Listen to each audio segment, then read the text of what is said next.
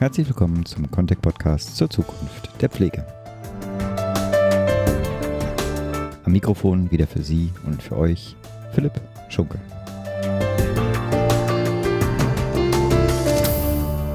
Wir setzen auch Anfang 2020 noch unsere kleine Reihe zur pflegepolitischen Zwischenbilanz der Großen Koalition fort. Bereits in dieser Liste zu Wort gekommen sind ja die beiden Geschäftsführer des Bundesverbandes privater Anbieter sozialer Dienste, Herbert Maul und Bernd Heves die pflegepolitische Sprecherin der FDP-Bundestagsfraktion Nicole Westig, Dr. Roy Kühne, der Berichterstatter für die Themen Heil- und Hilfsmittel sowie Pflege der CDU-CSU-Bundestagsfraktion Cordula Schulz-Asche, die Sprecherin für Pflege- und Altenpolitik der Fraktion Bündnis 90 Die Grünen und zuletzt ja auch Heike Behrens, die Pflegebeauftragte der SPD-Bundestagsfraktion. In der heutigen Episode spreche ich nun mit Pia Zimmermann, der pflegepolitischen Sprecherin der Bundestagsfraktion Die Linke. Im Gespräch erläutert sie ihre Kritik und benennt aber auch Defizite in der bisherigen Arbeit der Großen Koalition, geht aber auch auf Lösungsvorschläge für die Herausforderungen der Branche aus ihrer Sicht ein. Schließlich reden wir auch kurz über eine kleine Anfrage ihrer Fraktion zur Beratung pflegebedürftiger Menschen in Bezug auf das eigene Sterben. Damit aber ohne weitere Vorrede für Sie und für euch zum Gespräch mit der pflegepolitischen Sprecherin der Bundestagsfraktion Die Linke, Pia Zimmermann. Ich sitze wieder im Büro von Frau Pia Zimmermann. Morgen, Frau Zimmermann. Guten Morgen. Das wieder ergibt sich aus einem Fehler von mir. Da gab ist die ganze schöne Aufnahme äh, verschwunden bei einer, einem Backup-Versuch auch nicht wieder zu beleben. Wir hatten schon mal das Gespräch und ich fand es ein sehr schönes Gespräch, weil wir das auch ein bisschen um die Pflegepolitik auch noch ein bisschen ergänzt haben. Das kommt ja dann später auch nochmal dazu. Trotz alledem erstmal unsere Standardfragen. Es geht ja um die Revisionsklausel in der Großen Koalition, die, also was man ja immer macht, eine Halbzeitbilanz im Rahmen der, der politischen Kommunikation. Jetzt ist aber diese Halbzeitbilanz natürlich ein bisschen bedeutsamer, weil natürlich die, ähm, zumindest mal die Sozialdemokratie sich ja entscheiden muss, wie sie die Zwischenbilanz bewertet. Gleichzeitig wollen wir natürlich alle Pflegepolitiker politischen Sprecherinnen des Bundestages äh, dazu befragen, wie sie das denn einschätzen und ob sie diese Bilanz so teilen. In den letzten Jahren hat sich ja doch eine ganze Menge in der Pflegepolitik, Pflege- und Gesundheitspolitik getan. Das hat ja mit Gröhe schon angefangen. Ist, damit ist keine Bewertung verbunden. Es ist nur viel passiert. Aber trotz alledem, erstmal um den großen Rundumschlag zu machen, wie ist denn Ihre Einschätzung der letzten zwei Jahre Pflegepolitik? Also erstmal finde ich es gut, dass man sich nach zwei Jahren zusammensetzt und mal guckt, was war denn und was kann noch werden. So und, und äh, gemeinsam einen Zurückblick macht und das bewertet. Allerdings ist die Bewertung äh, falsch ausgefallen, weil das, was Gröhe gemacht hat, äh, eben auch Masse statt Klasse war große Worte, viel Medienrummel, aber wenig Inhalt. Das ist das Problem. Und das sind auch die Schnellschüsse aus dem Hause Spahn, mit denen das jetzt noch schneller, noch weitergeht. Und das ist nicht nur meine Position aus der Oppositionsseite heraus, sondern es ist eben auch handwerklich viel schlecht gemacht. Und ich will dafür auch, dazu auch ein paar Beispiele nennen. Nämlich wir haben einmal das Reha- und Intensivpflege Stärkungsgesetz, das ist ein Referentenentwurf, den es gegeben hat, der viel Angst ausgelöst hat bei den Betroffenen, weil sie jetzt gedacht haben, und es ist ja auch so, nicht mehr selber entscheiden können, zu können, wo sie beatmet werden und wo nicht, dass das also nicht mehr zu Hause mhm. passieren darf. Das ist verkehrt, nicht zu Ende gedacht. Eine zweite Sache ist das Pflegepersonalstärkungsgesetz. Da 13.000 Stellen zu versprechen, die überhaupt nicht besetzt werden können, das ist schon ein bisschen auch ein Hohn, finde ich, aber es ist auch deshalb nicht zu Ende gedacht, weil selbst wenn man sie einstellen könnte, bedeutet das sechs Minuten mhm. Pflegezeit äh, mehr pro Bewohnerin oder Bewohner. Das ist ja nicht besonders viel. Und insgesamt muss ich das als äh, Herumdoktern an einem kranken System bewerten, weil tatsächlich gar kein Paradigmenwechsel tatsächlich entstanden ist und auch nicht angedacht ist. So, und man merkt die inhaltlichen Schwächen aber auch daran, dass an, zu so einem Gesetzentwurf kurzfristig ganz viele Änderungsanträge kommen. Und zwar ganz kurzfristig, mhm. sodass wir im parlamentarischen Geschehen das gar nicht mehr bearbeiten können, weil wir die spät abends kriegen und dann am nächsten Morgen entscheiden müssen. Das ist auch ist eine kulturelle Geschichte. Das habe ich jetzt schon mehr, mehrfach gehört, einfach, dass die Geschwindigkeit dann einfach auf den parlamentarischen Prozess, den notwendigen, ja, in unserer Demokratie genau. notwendigen ähm, parlamentarischen Prozess dann doch negative Auswirkungen Wirkung hat. Genau. Das ist, und daran merkt man, es ist einfach nicht genug nachgedacht worden im Vorhinein und auch nicht genug gesprochen worden, weil was hindert denn ähm, die Regierungsparteien mit uns auch zu sprechen mhm. im Vorhinein und gemeinsam Dinge zu beraten und dann zu sagen, okay, wir machen es trotzdem so, wie wir wollen, aber wir wissen schon mal so, wie ihr tickt, ja. so und dann daraus eventuell auch was entwickeln zu können oder möglicherweise auch eine gemeinsame Sache. Mhm. Geht leider nicht. Gab es noch nicht? Nö. ich will das Stichwort Paradigmenwechsel äh, noch im Hinterkopf behalten, weil das ist jetzt wahrscheinlich auch bei der nächsten Frage, äh, die Sie auch, auch angesprochen hatten mit den 13.000 Stellen. Es wurde ja auch, konzertierte Aktion Pflege, einiges versucht, da auch gleich eine Bewertung gerne dazu. Ähm, aber das ist ja das ganze Stichwort Fachkräftemangel in der Pflege, stationär wie ambulant. Was also erstmal da natürlich auch wieder die Bewertung. Andererseits aber auch, wie könnten Sie sich denn vorstellen, Pflegekräfte neu für den Beruf zu gewinnen, aber auch, was ich ja auch ganz spannend finde, so motiviert zu halten und gesund zu halten, dass sie überhaupt im Beruf bleiben können? Also ich finde, man müsste erstmal die Pflegekräfte selber fragen, wie es ihnen geht. Ich mache das. Ich bin ganz viel in Pflegeeinrichtungen unterwegs, auch in Krankenhäusern. So, und die ersten beiden Sachen, die gesagt werden, wenn ich frage in alten Pflegeheimen zum Beispiel, die sagen, sie wollen Entlastung haben, also mehr Personal. Ist gar nicht mal so der Schrei nach Geld, aber die alten, in der Altenpflege wird am wenigsten Geld bezahlt. Das mhm. muss man natürlich auch wissen. Der zweite, die zweite Geschichte ist tatsächlich die Bezahlung, die vernünftige, die, die wir brauchen. Und sie sagen auch, sie möchten ab 50 keine Schichtarbeit mehr machen. Mhm. Und sie möchten ohne Abschläge auch früher in Rente gehen können. Alle diese Punkte kann ich ich wirklich tatsächlich nachvollziehen.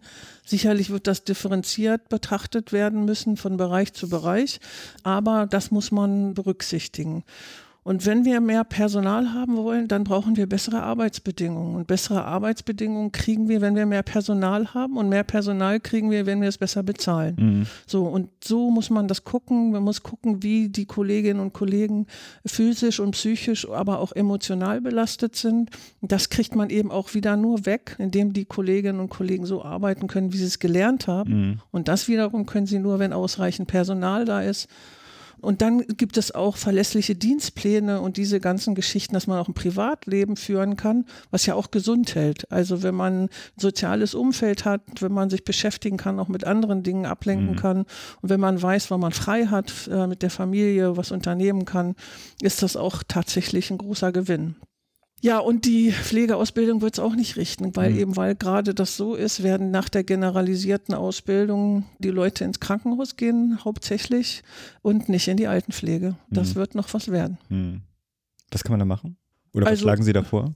Also ich schlage vor, dass es eine, eine, flächendeckende tarifliche Bezahlung geben muss. Wir müssen gucken, dass wir das organisieren, aber natürlich auch, dass wir es finanzieren müssen. Wir haben ja jetzt so den Ansatz, tariflich bezahlen zu können. Das hat die Bundesregierung ja auf dem Plan gehabt, aber sie hat nicht die Finanzierung der mhm. Gehaltserhöhung der Altenpflegerinnen und Altenpfleger mit berücksichtigt. Das bezahlen dann nämlich wiederum die Menschen, die einen Pflegebedarf haben, beziehungsweise deren deren Angehörige. Und das kann es ja wohl nicht sein.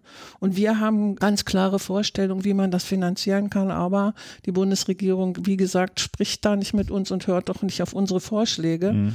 Und das wird ein schönes Desaster werden. Also, dass da die Pflegenden, die zu Pflegenden und deren Angehörige weiter ja, ins Minus gelangen, das wird passieren. Und auch das, das äh, Entlastungsgesetz für Angehörige, was Sie jetzt beschlossen haben, nur die Zahlen, äh, die, die über 100.000 Euro im Jahr verdienen, das sind aber nur 250.000 Menschen, die betroffen sind. Drei Millionen die interessiert das gar nicht, die mhm. sind davon gar nicht mhm. berührt. Mhm. Und wir müssen doch in der Masse was machen, in der Breite, für alle. Pflege muss für alle gut sein und für alle bezahlbar mhm. sein.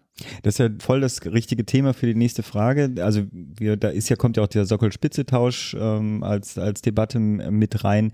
Ist es eine Weiterentwicklung der Pflegeversicherung, die da notwendig ist, also auch die, der Finanzierungsbasis, als aber auch der Leistungs, des Leistungsumfangs äh, der einer möglichen zukünftigen äh, Pflegeversicherung? Ja, also wir brauchen einen, äh, Paradigmenwechsel in der Pflegeversicherung. Da beißt die Maus keinen Faden ab. Äh, das will Herr Spahn aber nicht. Und so wird es dabei bleiben, dass die Menschen mit Pflegebedarf beziehungsweise deren Angehörige es weiter bezahlen werden. Wir sind der Meinung, dass es eine Pflegevollversicherung geben muss, die alle pflegerischen Leistungen übernimmt und das ist auch möglich, wenn alle einbezahlen in die Pflegekasse. Also wenn es nicht mehr äh, so ist, dass man sich durch eine private Pflegeversicherung da rauskaufen kann. Mhm. Also für Sie vielleicht mal so ein paar Zahlen. Die, die soziale Pflegeversicherung kann die Leistung, wenn nichts mehr eingezahlt wird, drei Monate erbringen. Mhm. Die private Pflegeversicherung kann das 30 Jahre. Und da merkt man schon mal, dass da irgendwas, eine, eine Schieflage sozusagen mhm. ist. So, und wenn wir sagen, alle zahlen in eine Vollversicherung ein und zwar auch aus allen Einkünften. Also warum sollen sie einzahlen, aber ich, wenn ich jetzt zum Beispiel Häuser hätte und vermieten würde aus Mieteinnahmen, nicht. Mhm. Das macht doch gar keinen Sinn. Und die zweite Sache ist, warum soll nicht wer viel Geld hat auch viel einbezahlen und wer wenig hat eben wenig? Wie erleben Sie da die Diskussion? Ist da Offenheit zumindest bei Ihren Kollegen der anderen Fraktionen, wenn dieses Thema aufkommt? Oder ist das äh, sozusagen so festgefahren, dass man sagt, okay, das wird eh nichts, wir wissen alle, wo wir stehen, aber mit dieser Regierung ist das nicht zu machen? Weil äh, genau die Zahlen von Rotgang gehen mir dann auch manchmal durch den Kopf und ich denke mir, ja, da sollte doch mal wenigstens mal eine intensive Diskussion über die Realisierungsmöglichkeiten stattfinden. Also es gibt ja noch eine Studie über die Realisierungsmöglichkeiten, die im Frühjahr rauskommen wird. Da bin ich ganz gespannt mhm. drauf. Da müssen wir gucken, wie wir dann weitermachen. Wir allerdings werden das Thema am Laufen halten. Wir werden öffentlich das auf das Tablett bringen, in parlamentarischen, aber auch in Aktivitäten, Aktionen. Mal gucken, da sind wir jetzt noch am Plan.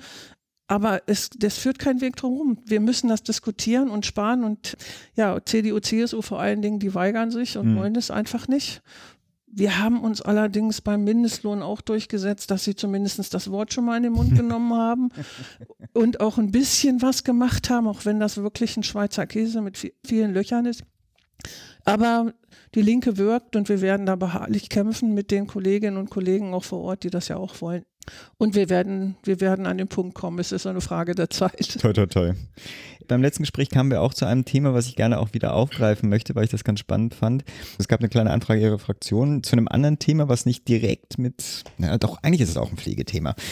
Und zwar, dass immer mehr Menschen in deutschen Alten- und Pflegeheimen die Kassenleistungen in Anspruch nehmen, sich über rechtliche und medizinische Möglichkeiten zur Gestaltung des eigenen Sterbens zu informieren auch da holen Sie vielleicht erstmal die Hörerinnen und mich auch ab nochmal. Worum geht's da? Also es ist ja so, dass in der letzten Lebensphase es allen Menschen schwerfällt, sich darüber Gedanken zu machen bezüglich der Wünsche, die man dann hat, äh, wenn es dann soweit ist, dass man sich mit dem Sterben auch auseinandersetzen muss und dass man sich dann zu einer Behandlung äußert. Und für uns ist halt wichtig, eine Behandlung zu ermöglichen, die den individuellen Wertvorstellungen der einzelnen Menschen entspricht und wohlmöglich vielleicht nicht alle medizinischen Möglichkeiten mhm. ausgeschöpft werden, wenn das gar nicht gewünscht ist. Und eine Patientenverfügung reicht eben dazu oft nicht aus. Das heißt, wir brauchen Konzepte, die gibt es aber auch schon seit 25 Jahren, die mit viel Einfühlsamkeit mit mhm. den Menschen umgehen, Gespräche führen und gucken, welche Willensäußerungen gibt es dazu und dass man diese dann eben auch so präzise wie möglich zu Papier bringt und tatsächlich auch rechtssicher und schriftlich niederlegt, weil das ist im Falle eines Falles eben mhm. dann ganz, ganz wichtig, dass man das auch kann weil es eben im Zweifel darum geht, Maßnahmen auszuführen oder nicht auszuführen, die das Leben, aber eben auch potenzielles Leiden verhindern können, verlängern können, aber eben vielleicht auch nicht gewollt ist. Und das mhm. ist das mhm. Problem, was man dann ich sag mal, sehr, mit sehr viel Einfühlsamkeit herausbekommen muss. Und wir haben ja ein bisschen was schon gemacht. Im Palliativgesetz von 2015 wurde ja ein erster Schritt dahin unternommen. Dazu wurde eine neue Leistung, die nennt sich gesundheitliche Versorgungsplanung für die letzte Lebensphase. Das wurde in das SGB V aufgenommen, also in, in den Katalog äh, von der gesetzlichen Krankenversicherung, der, der dort zu finanzieren ist.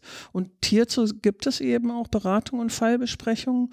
Und die, Dann im da, stationären Setting, aber nur, gibt, oder wie? Genau, das okay. ist das Problem. Also erstmal müssen die Leute ausgebildet sein dafür, die das, das machen. Das mhm. ist klar, aber komme ich auch gleich nochmal auf den Punkt. Und dieses Angebot gibt es seit 2018, also ist es noch nicht so lange. Und mhm. deshalb ist jetzt im Moment die Inanspruchnahme natürlich auch mal so ein bisschen ansteigend, weil es das eben jetzt noch nicht so lange gibt. Mhm. Und beschränkt ist das Angebot, genau richtig sagen Sie das, auf stationäre Einrichtungen der Altenpflege und auf Gle äh, Eingliederungshilfe für Menschen mhm. mit Behinderungen. Okay.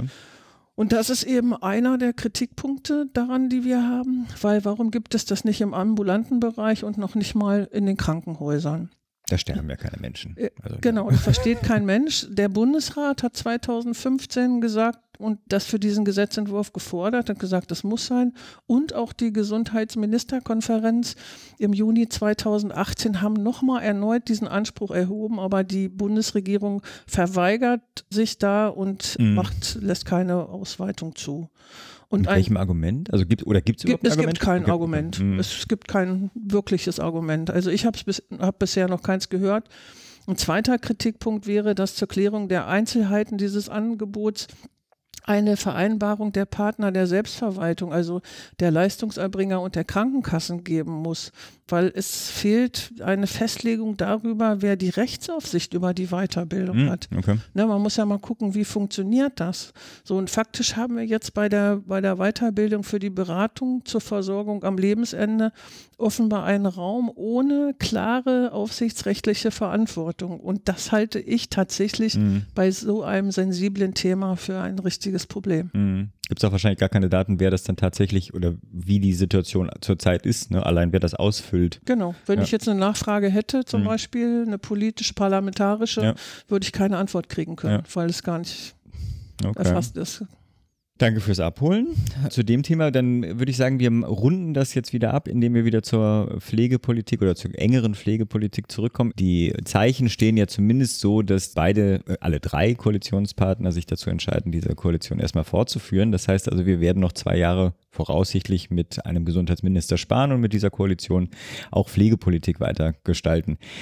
Was haben Sie für Hoffnungen vielleicht, aber was wünschen Sie sich eigentlich in den nächsten zwei Jahren? Welche Themen müssten eigentlich wirklich auch auf die Tagesordnung?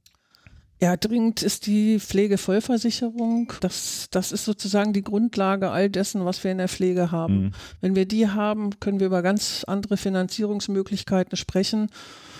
Und was mein Wunsch ist, ist eben, dass wir eine gute Pflege für alle haben, unabhängig vom Geldbeutel. Und ich bin der Meinung, dass Pflege keine Ware sein darf, ist sie aber. Mhm. Und wir sagen auch, Gesundheit tatsächlich darf nicht zur Ware werden, beziehungsweise weiter Ware bleiben. Mhm dazu braucht man eine, eine, besondere Denke, nämlich dass man äh, darüber nachdenkt, für wen machen wir das? Wir machen das nicht für die privaten Pflegeheime, wir machen das nicht für die privaten Krankenhäuser. Ich war gestern in Seesen mhm. bei Asklepios, der Millionen, aber Millionen abgeschöpft hat an Gewinn aus diesem Krankenhaus und ganz schlechte Arbeitsbedingungen jetzt hat. Die Kolleginnen und Kollegen streiken da äh, mhm. seit Wochen für mehr Lohn und für bessere Arbeitsbedingungen.